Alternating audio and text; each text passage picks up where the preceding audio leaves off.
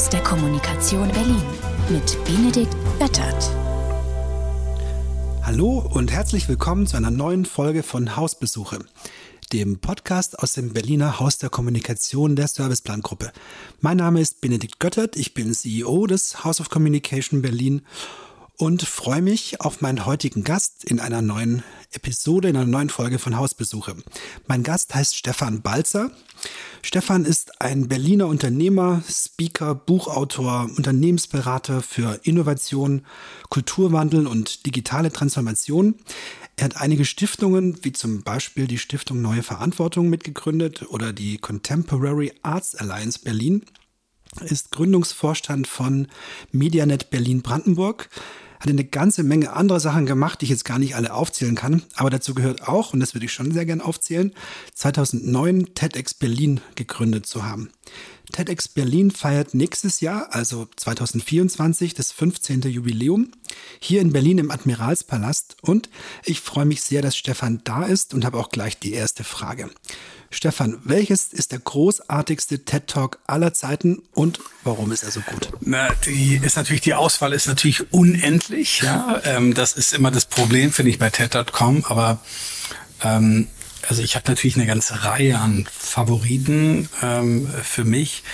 Ich finde immer noch, weil ich ja auch aus der Kommunikation komme, ähm, der erste Talk von Simon Sinek, mhm. den wir gesehen haben, zum Golden Circle, ähm, wenn man sich überlegt, dass das quasi ein unbekannter Marketing-Experte aus the middle of nowhere in Amerika war, mhm. der auf einer kleinen TEDx aufgetreten ist. Das war kein, nicht die TED-Bühne, sondern der ist auf einer kleinen TEDx irgendwo aufgetreten. Das wurde abgefilmt in einer mittelmäßigen Qualität. Aber, und da zeigt sich jetzt die Power, der Inhalt ist das, was überzeugt hat. Zwei Dinge. Der Inhalt von dem, was er mhm. erzählt hat, aber gleichzeitig auch die Art und Weise, wie er es gemacht hat. Das war so striking, so amazing, dass das Ding viral ging und er hat es dann danach eben auf die große Bühne geschafft und war dann plötzlich bei der TED in Vancouver auf der Bühne mit seinem zweiten Talk, dem echten TED Talk, da ging es um Leadership. Mhm. Ähm, ich finde, das ist ähm, sehr beeindruckend ähm, und dann, also ich glaube, mein All-Time Favorite ist auch einer der Top 10 Talks auf der TED-Seite und der ist von Sir Ken Robinson. Ähm, und der Talk heißt Why Schools Kill, Kill Creativity. Ähm, Thema auch für euch als kreative Agentur lustig. Aber bei ihm geht es darum, dass er tatsächlich zeigt, dass unser Schulsystem einfach über 100 Jahre alt ist und dass wir in, in, in einer Form heute immer noch in vielen Schulen so unterrichten wie vor über 100 Jahren, ähm, obwohl man doch bestimmt sagen könnte, dass sich die Welt um uns herum sehr oft schon mehrfach verändert hat und jetzt auch gerade aktuell, wenn wir nach vorne schauen, sich komplett ändert und trotzdem unser Bildungssystem und die Art und Weise, wie wir lehren, sich nicht verändert hat. Ähm, und deswegen, das ist sozusagen ein, ein Talk, den würde ich wirklich ähm, jedem ähm, raten, sich den mal anzuschauen. Und der macht das mit viel Humor, das macht einfach total Spaß. Was machen denn gute TED-Redner richtig? Also es gibt so viele langweilige PowerPoint-Präsentationen. Ich denke, wir haben sie alle schon erlebt und bestimmt waren viele von uns, also ich ganz bestimmt, auch schon an einigen beteiligt. Deshalb vielleicht lernen wir mal von den Guten. Was machen richtig gute TED-Redner richtig? Und vor allem dazu noch, wer kam auf die glorreiche, tolle, großartige Idee, PowerPoint dabei zu verbieten? Hm, zwei Fragen. Erstmal fangen wir an, was machen die richtig? Ich glaube, erstens verzichten sie auf viel. Ich glaube, das größte Problem, was wir in unserer Welt heutzutage haben, und das geht hier vielleicht auch äh, bei euch intern so, wenn du mal äh, interne Präsentationen hast oder wenn du sogar in einem Meeting bist, wo drei, vier Leute präsentieren, die dann aber nicht mit drei Charts kommen, sondern jeder kommt dann mit 10, 15 Charts, die dann auch noch vielleicht viele Informationen haben. Das heißt, es ist ich glaube, die, die, die große Versuchung ist, dass man immer alles reinpackt. Und TED, bei TED lernst du, dass du eine Idee vermittelst. Eine, one idea. Und dass du dir Gedanken machst, wie du diese eine Idee rüberbringst. Und ob das dann vier Minuten sind oder 14 Minuten, ist egal. Aber du arbeitest an dieser einen Story und vor allen Dingen fängst du vom Ende an. Das heißt, du machst dir erstmal Gedanken darüber, was wir dich vermitteln. Mhm. Womit geht die Gruppe, die Zuhörer, womit gehen die danach raus vor die Tür, holen sich einen Kaffee und was ist sozusagen mein Call to Action oder was ist mein Summary. Ich glaube, die wenigsten von uns heute fangen, fangen an damit und machen sich darüber Gedanken. Und so sehen die Präsentationen auch aus. Oftmals haut man dann alles rein. Man überfordert in Teilen dann auch die Kollegen, glaube ich. Also gerade wenn wir auch vielleicht an, an einen Wissenschaftsbereich denken oder auch vielleicht an Industrien, wo es um viel Know-how geht, wo dann in Teilen auch sehr gemischte Gruppen sitzen und jeder Experte dann präsentiert. Mhm. Und es gibt eben Forschung, die, die gibt es eigentlich schon ewig, ja, die, die, die zeigt, dass wir als Menschen ab 20 Minuten auf angestrengten Zuhören können wir im Grunde nicht mehr aufnehmen. Das heißt, da endet die Kapazität. Also das heißt erstmal eine Idee. Nicht drei, nicht zwei, eine Idee ist das erste. In 18 Minuten ist das wirklich die Obergrenze? 18 Minuten ist, muss ich jetzt ein bisschen erläutern, was ähm, die TED-Geschichte. Das ist eine Geschichte, die ist im Grunde eher Neuzeit TED. TED ist ja in den 80er Jahren gegründet worden und in der frühen Phase, als Richard Saul Werman die TED-Konferenzen noch machte in Monterey, 200, also da damals sozusagen maximal 600 Leute, gab es diese Beschränkung eigentlich nicht. Richard hat es anders gemacht. Richard ging auf die Bühne und fragte ähm, den Redner äh, und sagte dem Redner, er muss von der Bühne gehen und zwar immer dann, wenn er selbst der Meinung war, jetzt wird's langweilig. Dann ging er auf die Bühne und sagte, danke Benedikt, das war spannend, aber jetzt ist genug. Und das machte ihn zu einem, würde man, bei uns würde man sagen, wahrscheinlich bunten Hund. Er hat sich das getraut, er traute sich das eben bei CEOs und so weiter, weil er hatte keine Angst.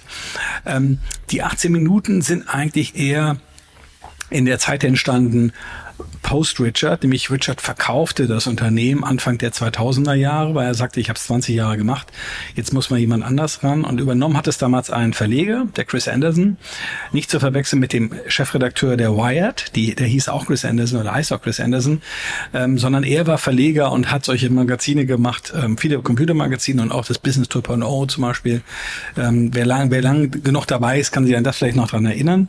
Und bei ähm, Chris in der Tat in, der, in den Folgejahren entwickelte sich diese 18-Minuten-Regel als so eine, so eine Faustregel, dass man sagt, nicht länger als 18 Minuten.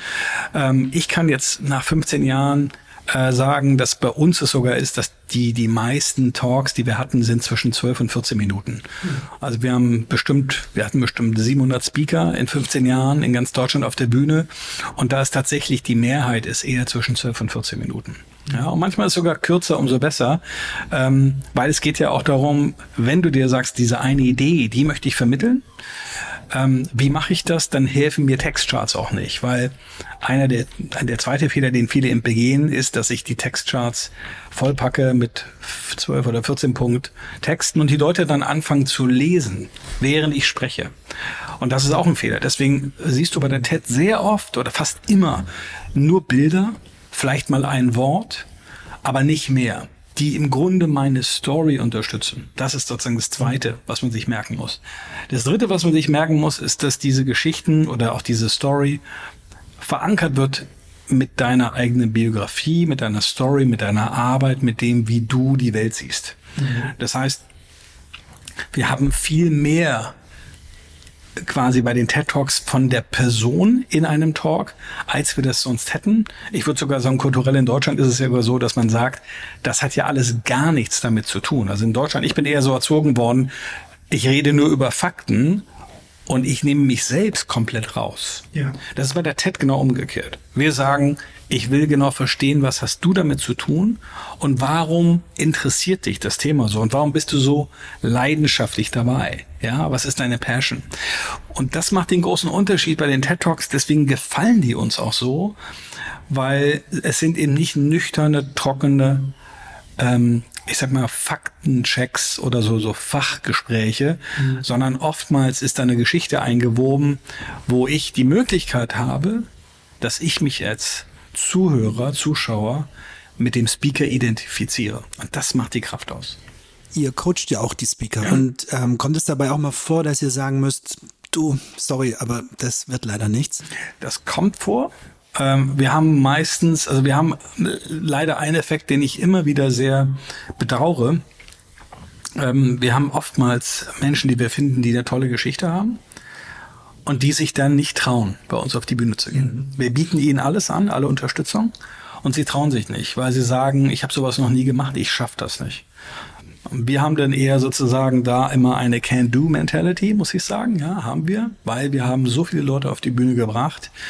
Ähm, und die haben es hinbekommen. Also auch wirklich jemand, der meinetwegen äh, zum Beispiel, was ich im Krankenhaus arbeite, noch nie vor, mhm. auch nur vor 50 Leuten oder 100 Leuten gesprochen hat, die kommen zu uns und sprechen dann vor 1000 ja, oder vor 800 Leuten.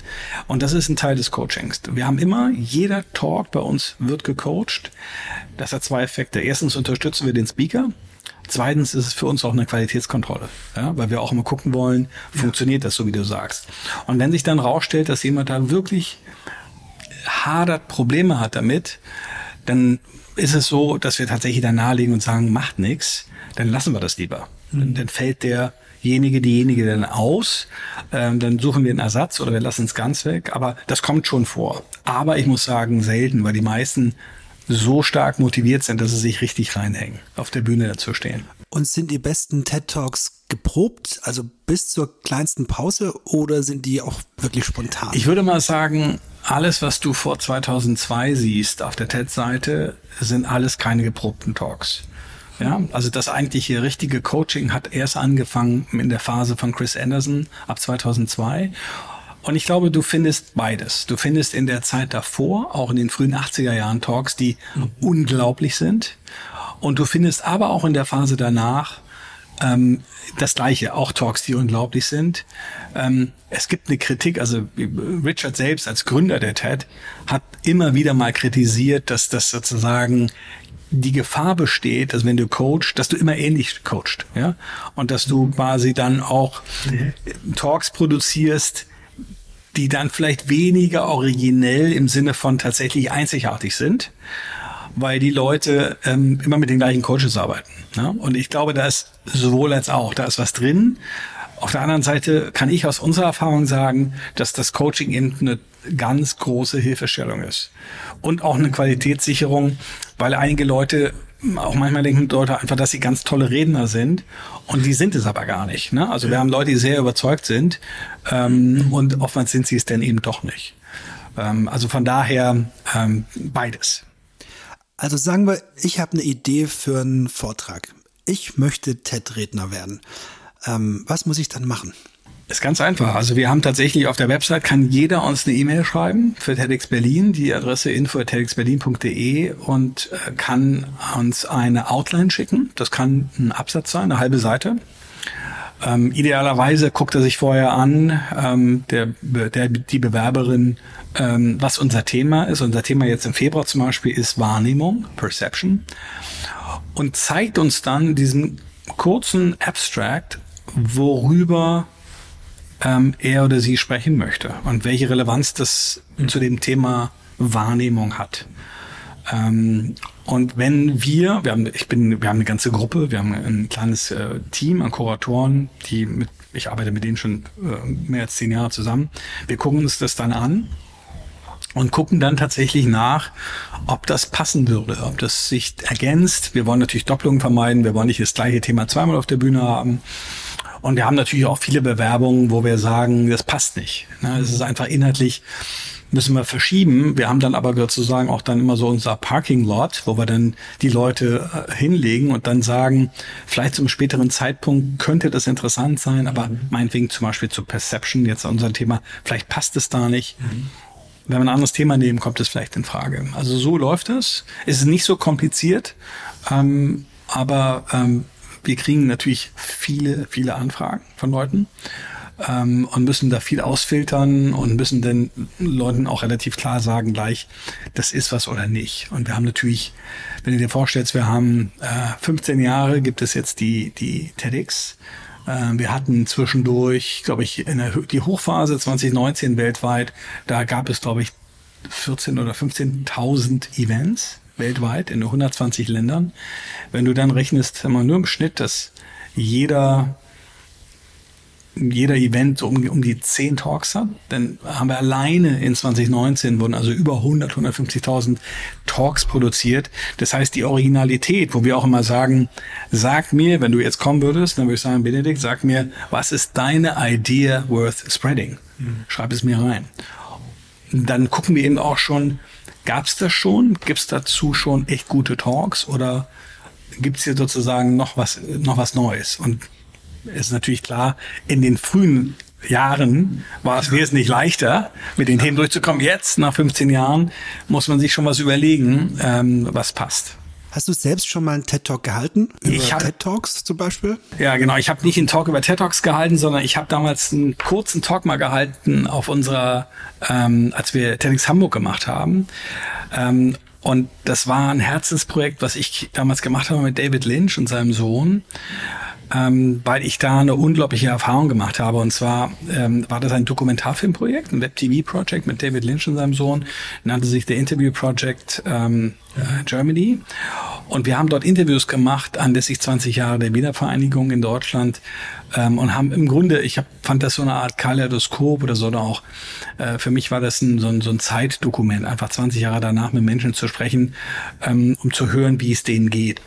Ähm, und was uns da passiert ist, ist, dass ähm, einer der Protagonisten ähm, drei Monate nach dem Interview verstarb.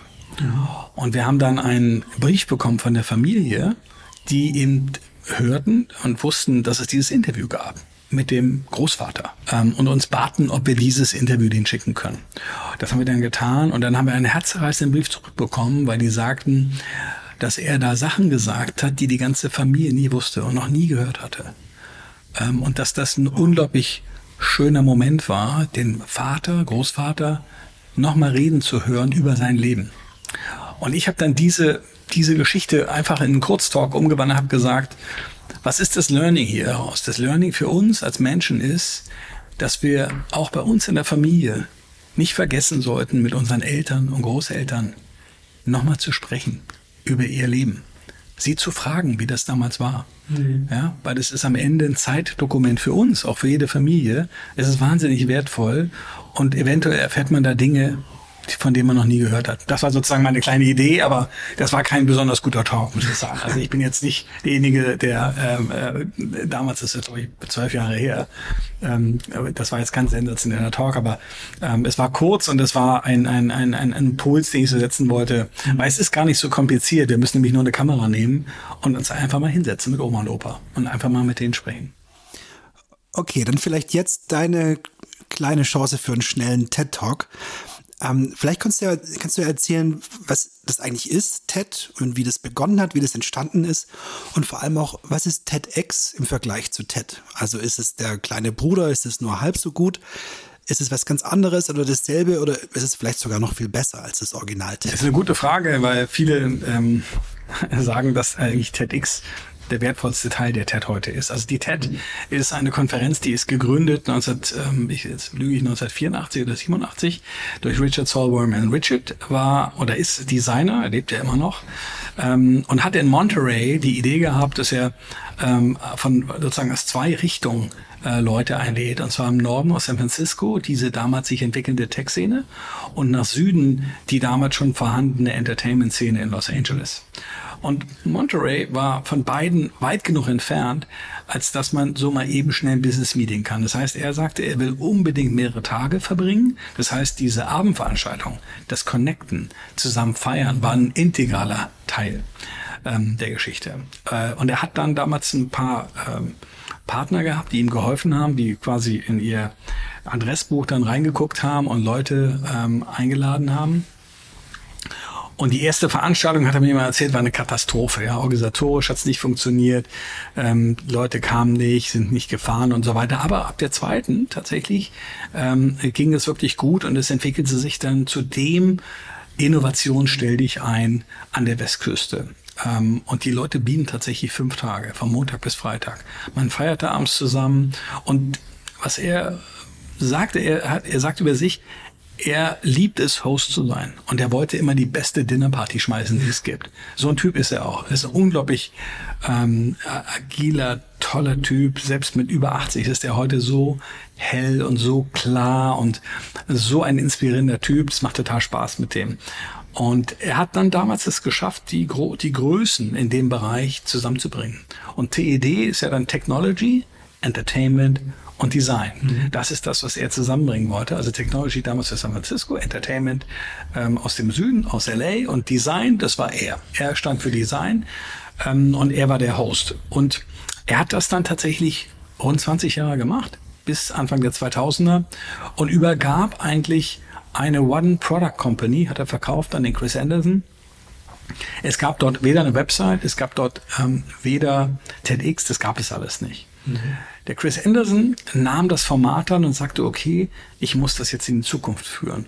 Und er dachte im ersten Schritt, dass er eine Fernsehsendung macht. Das heißt, er klapperte damals alle Sender ab, CBS, ABC, er war bei allen und schlug denen vor, dass man daraus ein Fernsehformat macht und kassierte überall Absagen. Weil die ganzen äh, Operator, die ganzen Cable-Leute sagten alle, ähm, das sind ja so Talking Heads, das ist total boring. Also das würde im Fernsehen niemand würde sich sowas angucken. Hatten Sie wahrscheinlich recht, wenn du überlegst, so im, im quasi klassischen analogen Fernsehen so eine Sendung zu haben, wo immer nur vier Leute quatschen, vielleicht gar nicht die richtige Plattform. Er hatte sich extra dafür eine Producerin eingekauft, die June Cohen, die kam vom, vom Fernsehen. Und dann haben sie als quasi als Alternative, als äh, damals dachten sie als schlechtere Alternative, sagten sie, okay, dann machen wir es einfach selbst auf der Website. Und haben dann TED.com äh, so aufgebaut, dass es jeden Montag gab es einen neuen Talk. Und zwar immer aktuelle von der letzten TED oder natürlich aus der Library.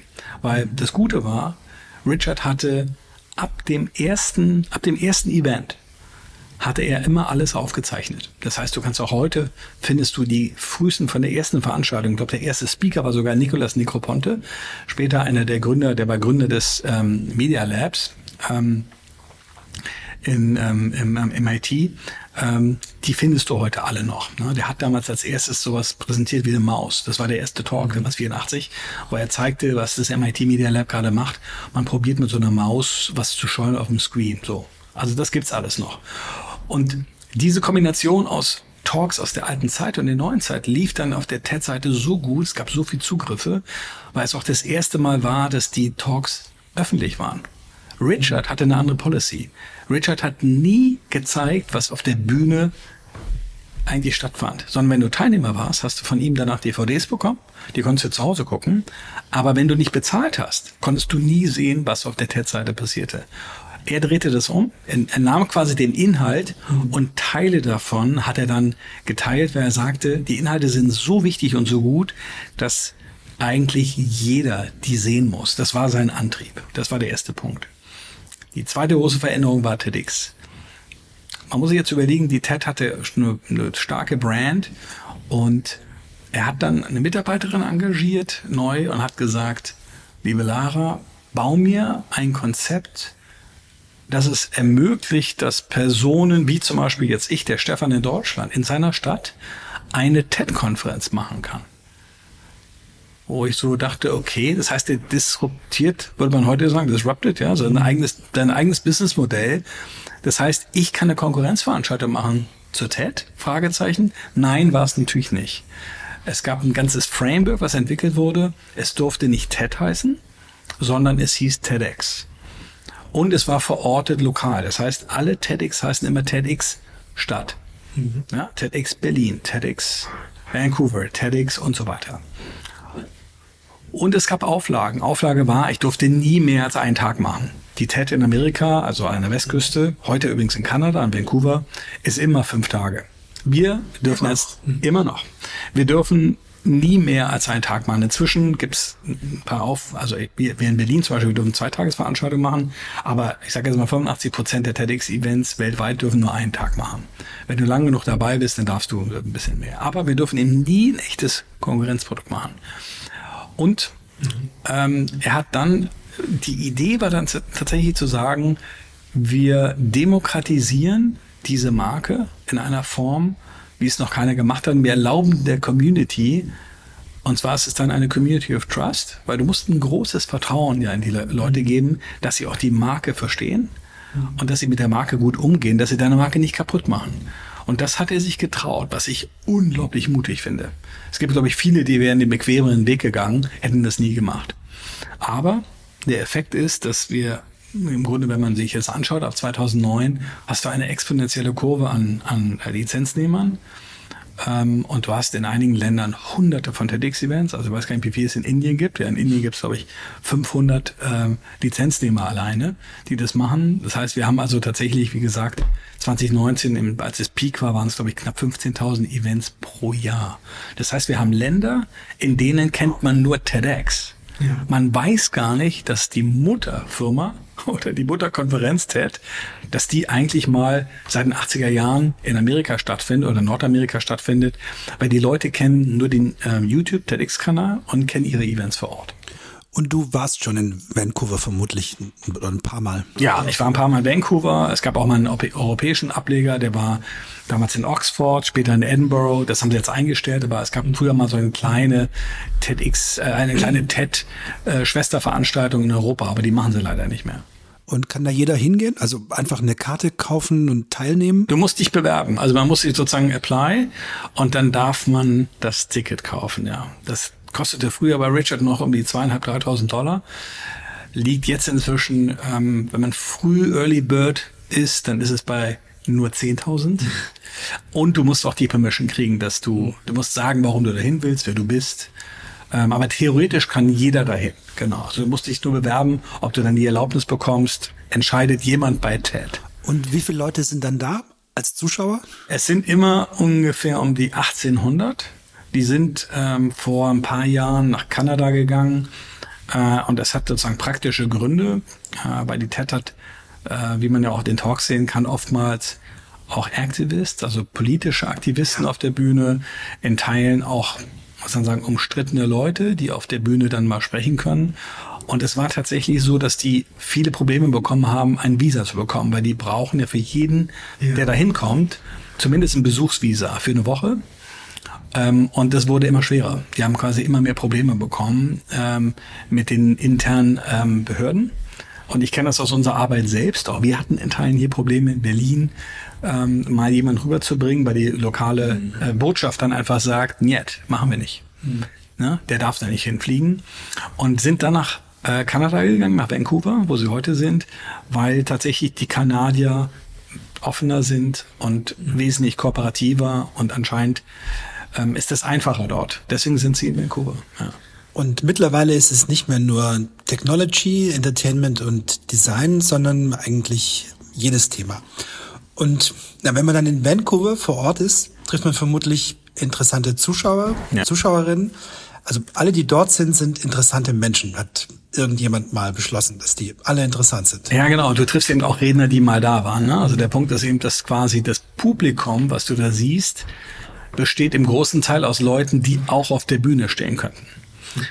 Und das ist dann schon eben beeindruckend, ne? wenn du da so langläufst. Ähm, und ich glaube, ich habe noch nie so eine Dichte an prominenten Gesichtern gesehen, auch aus dem Business, Medien und so weiter, die, ähm, die du da siehst. Also da ist dann, ich sage jetzt mal, zum einen läuft dann da Sergey Brin an dir vorbei, dann aber wiederum eine Hollywood-Größe wie Harrison Ford. Ja, mhm. dann stehst du an der Tür, drehst dich um, steht Al Gore hinter dir und rennt, dass er einen Platz finden kann, äh, weil er vorne sitzen will. ähm, oder du hast mal, ich habe George Lucas da gesehen. Ähm, oder ähm, also es ist wirklich querbeet. Also du hast Technology, Entertainment und Design und weitere, äh, die dort eben auch einmal im Jahr dort auch hingehen, mhm. eben auch, um sich auch zu connecten, um auch ein, immer wieder ein Update sich zu holen. Und ich mache immer den Scherz, ähm, dass ich noch nie einen CEO einer deutschen Firma da gesehen habe, ähm, weil ich mich immer frage, woher bekommen deutsche CEOs eigentlich ihre Inspiration? Ähm, aber es gibt einen CEO, den ich immer gesehen habe, und das ist Jeff Bezos. Mhm. Jeff Bezos ist immer da und ich bin immer beeindruckt gewesen, weil er sitzt dort und er hört sich jeden Talk an. Auch aus Bereichen, wo man denkt, also es hat nur mit Amazon nur gar nichts zu tun. Ob das jetzt so Biodiversity ist, ja, oder irgendwelche anderen Themen und der schreibt immer mit. Ja, und ich habe mich einmal frecherweise hinter ihn gesetzt, um mal zu gucken, ob ich irgendwie sehe, ob der jetzt Tetris spielt in der Zeit und so weiter. Nee, aber der schreibt mit. So, das ist, und zwar schreibt er fünf Tage mit bei den Sachen, die er sich da anhört. Und da muss man sich überlegen, dass der sich die Zeit nimmt, so viele Tage nicht im Office zu sein, Ja, da muss man sagen, da scherze ich immer in Deutschland, weil wenn man das einem Vorschlag in Deutschland vorschlagen würde, das wäre undenkbar. Das wäre wahrscheinlich planbar, vielleicht 2027, weil man vorher ja durchgebucht sei mit Terminen. Ähm, aber so ist das eben mit, dem, mit den Prioritäten. Ne? Inspiration spielt nicht so eine große Rolle hier. Vielleicht müssen wir mal eine Reisegruppe gründen. Also du hast ja bestimmt auch ein gewisses Gewicht, wenn du sagst, ich habe ja ein paar Leute, die sind worth ähm, bringing. Genau, worth bringing. Und ähm, ja, ein Bus voller zwölf Personen worth bringing und lass uns das nochmal anschieben. Ja, also in der Tat ist das so, dass ich im Moment äh, gerade dabei bin, äh, maximal zehn Personen, ob das jetzt CEOs sind oder Head of Innovation, wie auch immer, anzusprechen, ob die im nächsten Jahr Ende April mitkommen möchten. Mhm. Ähm, weil ich mich dann darum kümmern würde, dass wir alle zusammen dort hinkommen können äh, um das mal zu erleben, weil ich kann immer nur sagen, es ist eben ein Once-in-a-Lifetime-Event. Ja, also sowohl von dem, was du auf der Bühne siehst, aber auch von dem, was du an Leuten dort triffst. Weil jeder, den du da triffst, hat eine spannende Geschichte. Das ist wirklich unglaublich. Also ich habe, also ich glaube wirklich, ich muss sagen, für mich mein Leben hat sich wirklich verändert durch den Eintritt in diese in diese Community weltweit. Und das gilt auch für die Leute auf der TED, aber ich muss es auch sagen, es gilt für die Menschen, die ich durch TEDx kennengelernt gelernt habe. Ob das jetzt Leute aus Pakistan sind, ob es Leute aus ähm, äh, asiatischen Ländern sind, ähm, wo es wirklich interessant ist zu sehen, dass wir, egal wo wir sind in der Welt, du findest like-minded people mit einer positiven Sicht, die etwas bewegen wollen in ihrer Community. Also es ist wirklich sehr beeindruckend. Ähm, es gibt einen, einen, tollen Text von Tim Urban von waitbutwhy.com, der Website, ist einer meiner Lieblingsblogger, ehrlich gesagt. Und der hat einen ähm, längeren Text dazu geschrieben, ähm, wo er beschreibt, wie er seinen TED-Talk gehalten hat zum Thema Prokrastination.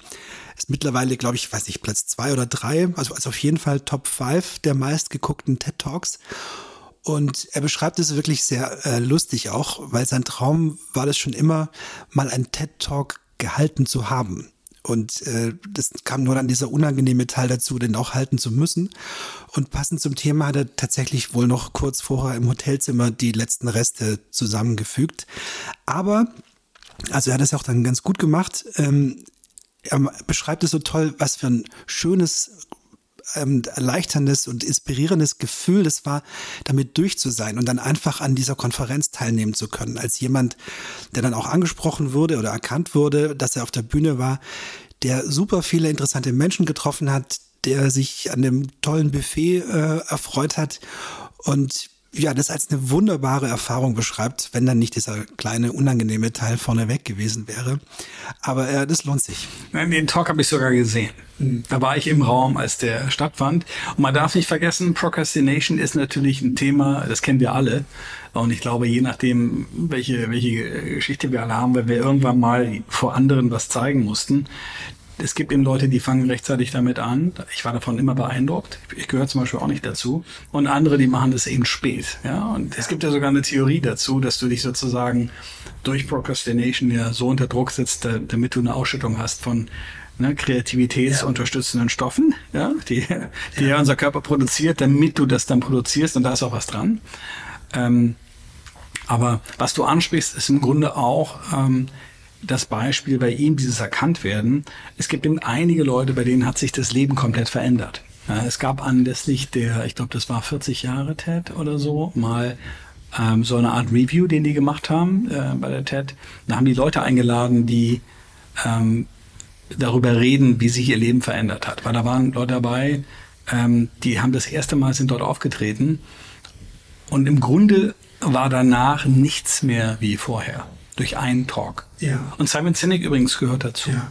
Also alles, was wir heute von Simon Sinek hören, ist nur durch die TED möglich gewesen. Ja, und da gibt es einige Beispiele von Leuten, die dann rausgehen und sagen, ich habe danach zwei Bücher geschrieben, ja. ich habe danach eine Firma gegründet, wir sind heute 30 Leute und so weiter. Also, es gibt ganz, ganz viele Beispiele, ähm, wo diese Plattform im Grunde gezeigt hat, welche, welche unglaublichen Hebel die hat und welche Attraktivität deswegen auch natürlich für Leute, dass man da mal hin will. So wie er. Er wollte ja. dahin er wollte den guten Teil mitnehmen, aber leider musste er noch diesen Talk halten. Ähm, und ich glaube, es gibt eine Menge Leute, die ihn natürlich beneiden darum, dass er das durfte. Weil das ist der heilige Gral der Präsentation heute, wenn du es schaffst, auf die TED-Bühne in Vancouver zu kommen. Ja, oder auf seinem oder deinem LinkedIn-Profil TED oder TEDx-Redner stehen zu haben. Das hilft natürlich, ist auf jeden Fall gut. Ähm, viele wollen es. Und das funktioniert ja auch deswegen so gut, wenn man eben mittlerweile weiß, also ich meine, das Internet ist voll von Vorträgen, auch von guten Vorträgen, aber eben auch von schlechten. Und durch, durch TED weiß man, es, es gab so eine kleine Vorkontrolle, es ist immer interessant, es ist auch immer ähm, professionell genug vorgetragen, dass es es wert ist, eine Viertelstunde zu investieren. Ähm, und deswegen macht es einem das auch so leicht. Und so kommt es, dass ein Fernsehsender sagt, wer guckt das schon? Und am Ende sind es, ich weiß nicht, 20 Millionen Abrufe ähm, sind es noch nicht so besonders viel. Ich weiß nicht, was, was die meisten jetzt haben. Ja doch, ich glaube, es gibt einige, sind jetzt schon bei 35, 40 ja. Millionen. Genau. Mhm. Ein einziger Talk. Ein einzelner, ein einzelner Talk. Also wenn man das in Mediageld umrechnet, da kommt schon eine ganze Menge zusammen. Ich glaube, wenn wir die aktuelle Zeit uns angucken, dass selbst eine Top-Show, ich habe gerade ähm, mein, eins meiner ähm, äh, Lieblingspodcast ist ja Prof G von Scott Galloway. Der hat, ähm, der hatte gerade ein, äh, eine, eine, ein, ein Podcast mit einem der CNN-Hosts und hat sich danach die Zahlen von CNN angeguckt, die er hat. Und er erreicht knapp eine Million Leute mit seinem, mit seiner Sendung auf CNN. Und er hat dann hier mit seinem Podcast waren sie bei über einer Million.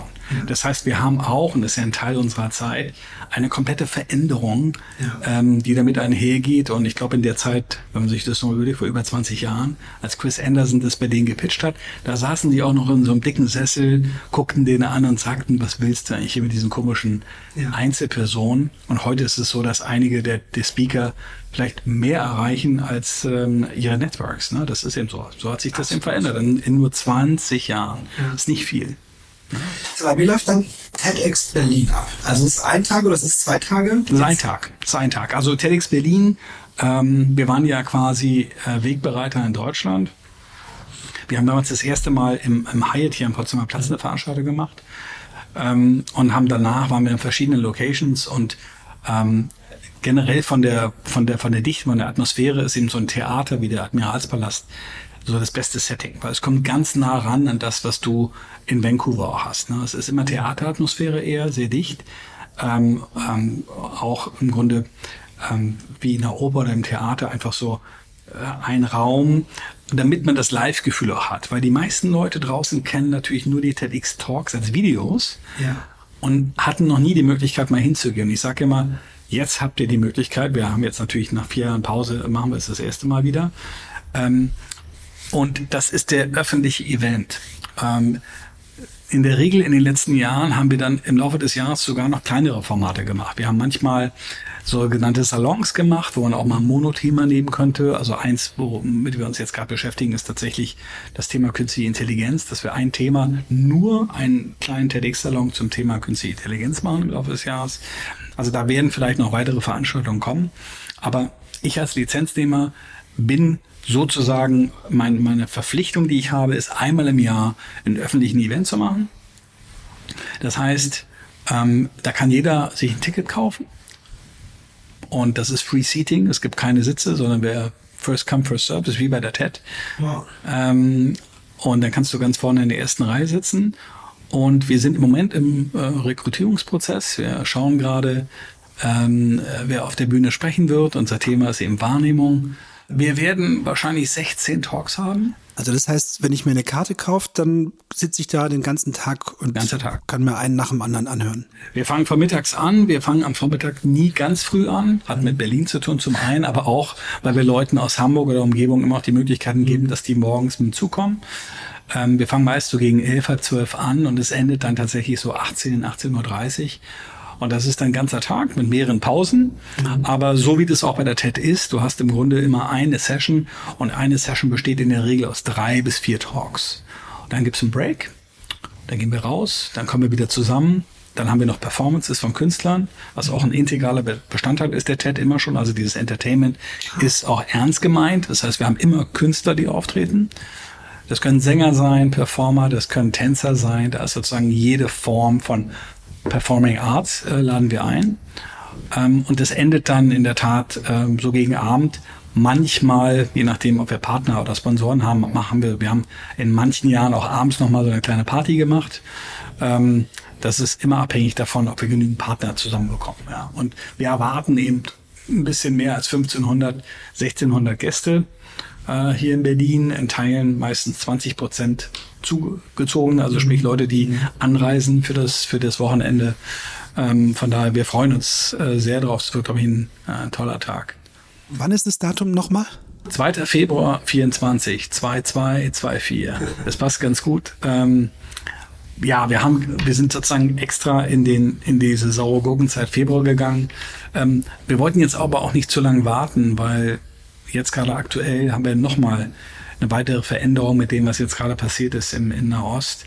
Äh, wir haben in vier Jahren so viele Veränderungen, so, so viel, ich sag mal, Dinge, die in der Welt passieren, so dass, ähm, ich sag jetzt mal, es ist für uns so ein bisschen, wir, wir glauben, wir haben so einen Druck, dass wir sagen, es ist an der Zeit, dass wir wieder mal so ein, so ein, so ein wir brauchen mal wieder so einen Ort, wo wir einen Tag zuhören und einfach mal wieder lauschen, uns austauschen, darüber nachdenken, wie geht man damit um, ähm, was passiert da draußen, Leute, die uns helfen zu kontextualisieren, Leute, die uns helfen, vielleicht auch sowas einzuordnen ähm, und am Ende zu lernen. Weil mhm. für mich, ich bin sozusagen, sozusagen curious by nature, deswegen ist für mich TED das Schönste, was mir in meinem Leben passiert ist. Ähm, es geht ja darum, dass wir zuhören und auch wieder für uns lernen und, und, und verstehen. Das ist das Wichtigste was wir damit machen wollen. Und deswegen ist das eine Einladung. Die Leute fragen mich immer, wer da hinkommen kann. Ich sage immer jeder, weil am Ende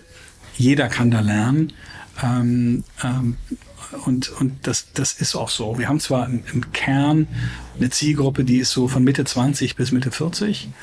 Natürlich mit Ausreißer nach oben und unten auch. Für das Live-Publikum in Berlin oder generell? Nee, nee, für das Live-Publikum in Berlin.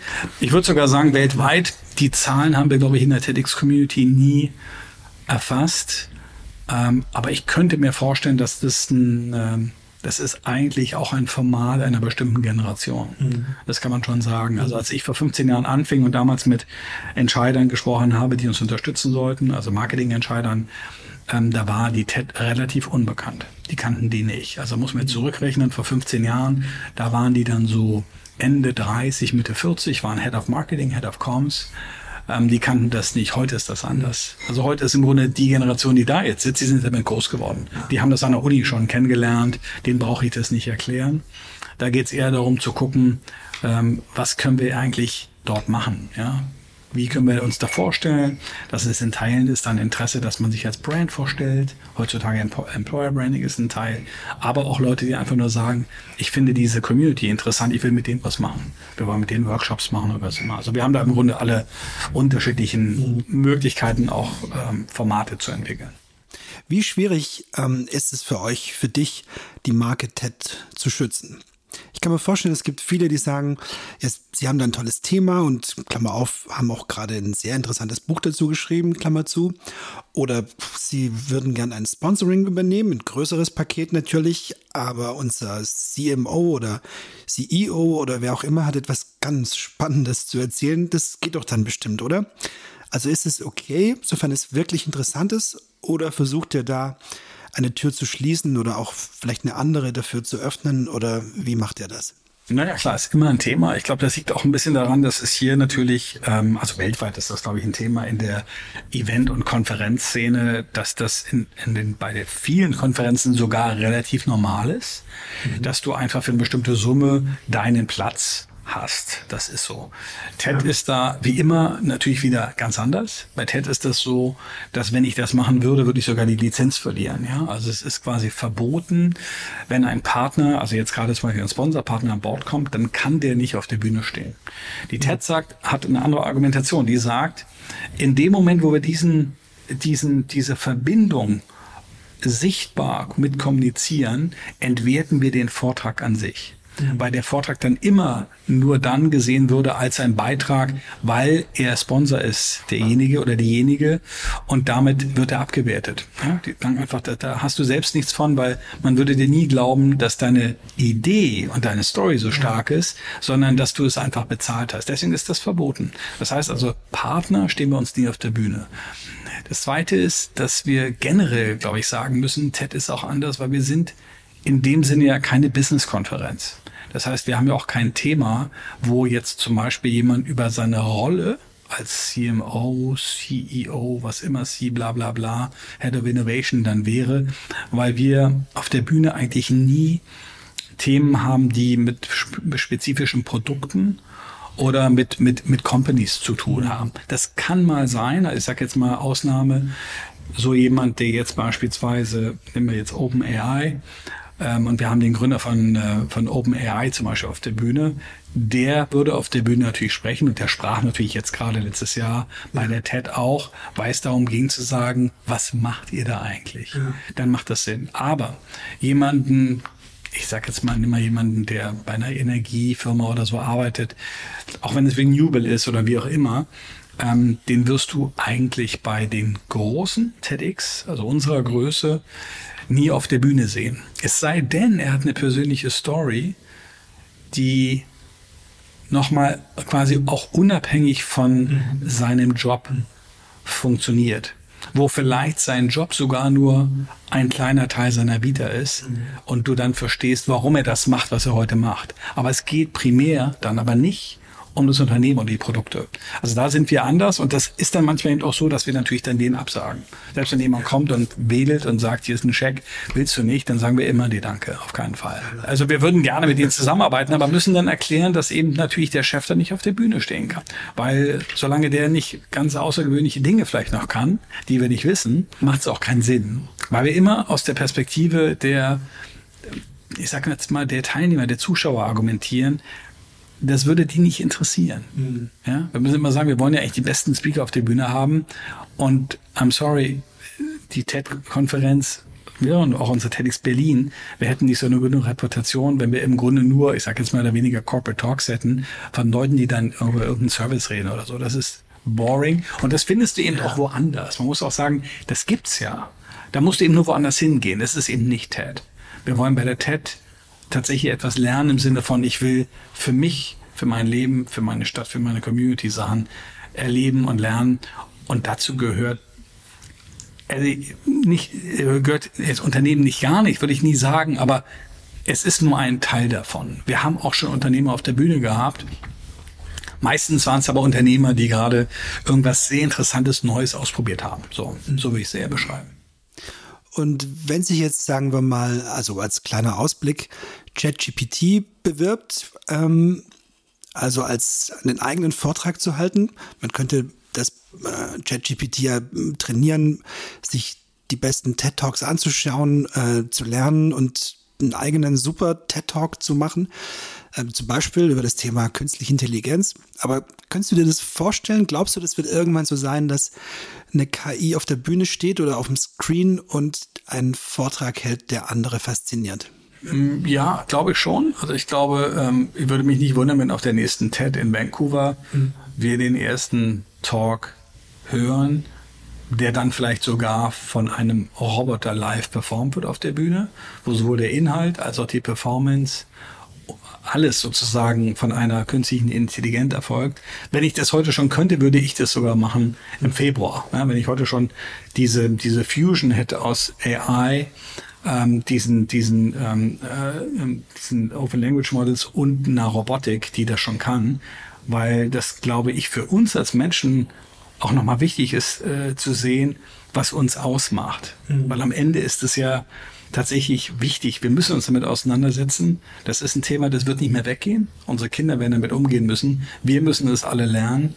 Ähm, und ähm, ich könnte mir schon vorstellen, dass es auch einige Speaker gibt, die so ein Tool benutzen, um ja. mal ihre erste Outline entwickeln zu lassen. Und ich finde, erstmal generell ist daran, das ist nicht schlimm, weil der Teil, der dann TED Talks ausmacht, ist tatsächlich deine eigene Biografie. Und ja. die musst du einbringen und da kann dir ChatGDP leider dann auch nicht helfen. Das musst schon du machen und da gucken wir natürlich dann auch nochmal mit rein. Äh, ja, okay, aber ähm, sag nochmal, das habe ich noch nicht ganz verstanden. Wenn jetzt auf der TEDx Berlin einer einen super genialen, super faszinierenden, super interessanten Vortrag hält, ähm, kommt dann Chris Anderson und sagt, ey, was war das denn? Den möchte ich auch haben. Und dann wird der oder die nochmal nach Vancouver eingeladen und spricht es nochmal, sodass es den, den Vortrag zweimal gibt? Oder wie funktioniert das? Ja, genau. Also das machen die tatsächlich. Und ich glaube, wenn man jetzt sich in die Rolle der TED versetzt, die TED hat sich mit der TEDx-Community weltweit einen unglaublichen ähm, Recruiting-Arm ja. gebaut für Talente und Speaker. Und es ist tatsächlich so, also man muss umgekehrt dem sehen, das, was die TEDx-Community auf die Bühne bringt, so viel könnte eine TED, die ja in New York mit dem kleinen Team sitzt, nie sehen. Mhm. Das heißt, es ist tatsächlich so, dass die TEDx-Community weltweit ganz viele interessante neue Speaker nach oben gebracht hat, die unter anderem Simon Sinek, die hätte quasi äh, das Team von Chris Anderson nie gefunden. Ja. Was sie dann machen, ist in der Tat eins. Erstens wird oftmals dann der Talk angefragt. Und wir hatten selbst damals bei unserem ersten ähm, äh, 2009 bei unserem ersten TEDx Berlin Event hatten wir einen Talk, der ging dann auf die TED Webseite, nämlich von Peter Eigen, den Gründer von Transparency International. Mhm. Ähm, dann hat die TED quasi das Videomaterial angefordert, original, und hat es nochmal überarbeitet und nochmal neu selbst editiert. Das heißt, dann packen die das auf ihre eigene Website und was dann auch passiert, ist tatsächlich, dass manchmal diese Speaker, im Falle auch von Simon Sinek, nochmal eingeladen werden, dann einen neuen Talk zu halten. Mhm. Bei ihm war das so, er hat ja dann über Leadership gesprochen. Also das, das ist in der Tat so und es ist schon auch eine, ich sag jetzt mal, Talent-Search-Plattform für die Mutterkonferenz. Das kann man schon so sehen, ja. Schauen wir mal in die Zukunft auf den 2. Februar 2024. Wann war das für dich ein Erfolg? Also bestimmt gibt es viele KPIs, aber wann würdest du sagen, das war ein richtig, richtig guter Tag? Also wenn ein Speaker oder eine Speakerin so gut ist, dass sie nochmal nach Vancouver eingeladen wird oder wenn das Live-Publikum völlig außer äh, Rand und Band ist oder wenn viel drüber berichtet wird, viel PR entsteht oder wenn die Abrufzahlen, die Downloads, die Klicks toll sind. Aber bestimmt gibt es viele KPIs, aber wann ist es für dich persönlich ein richtiger Erfolg und wann würdest du sagen, das war richtig geil? Wann war es richtig gut? Also in der Tat, was natürlich noch mit dazu kommt, ist, dass die ähm, Speaker auch alle happy sind, ähm, dass der, mhm. dass die Veranstaltung selbst rund war und gut gelaufen ist. Das ist wichtig.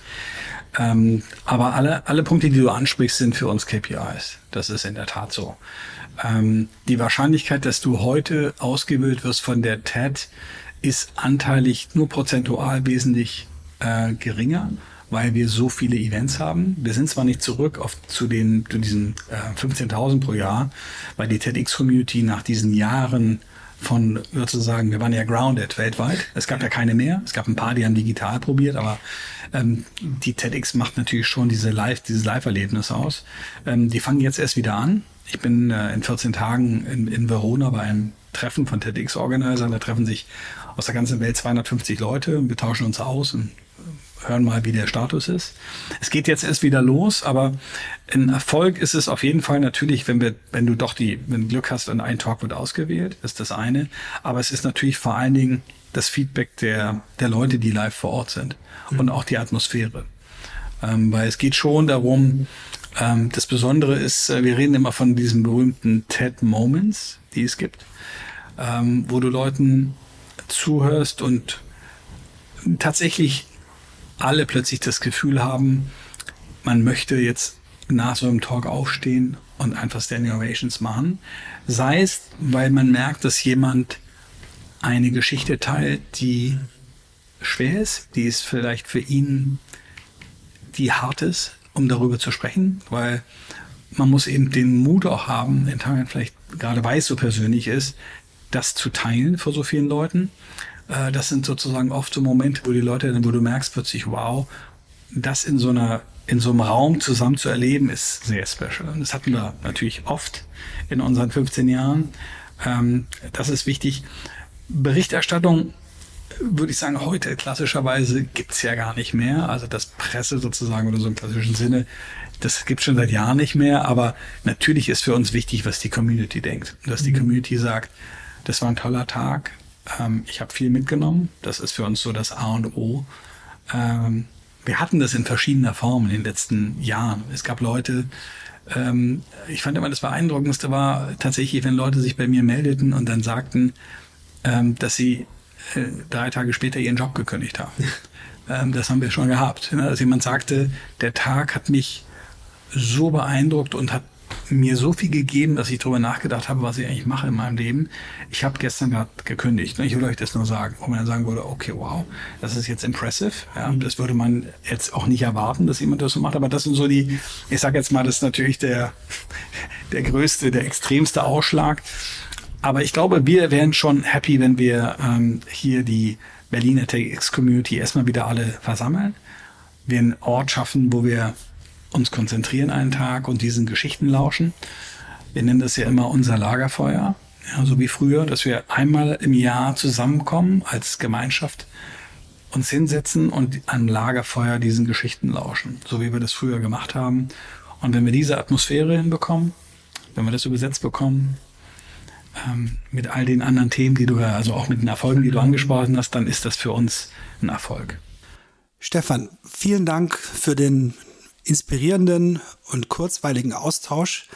Ich wünsche dir viel Erfolg, alles Gute für den 2.2.2024 äh, mit vielen tollen TED-Momenten und ähm, ich habe jetzt Lust, mir noch den ein oder anderen TED-Talk anzugucken. Danke. Total. Vielen Dank für die Einladung.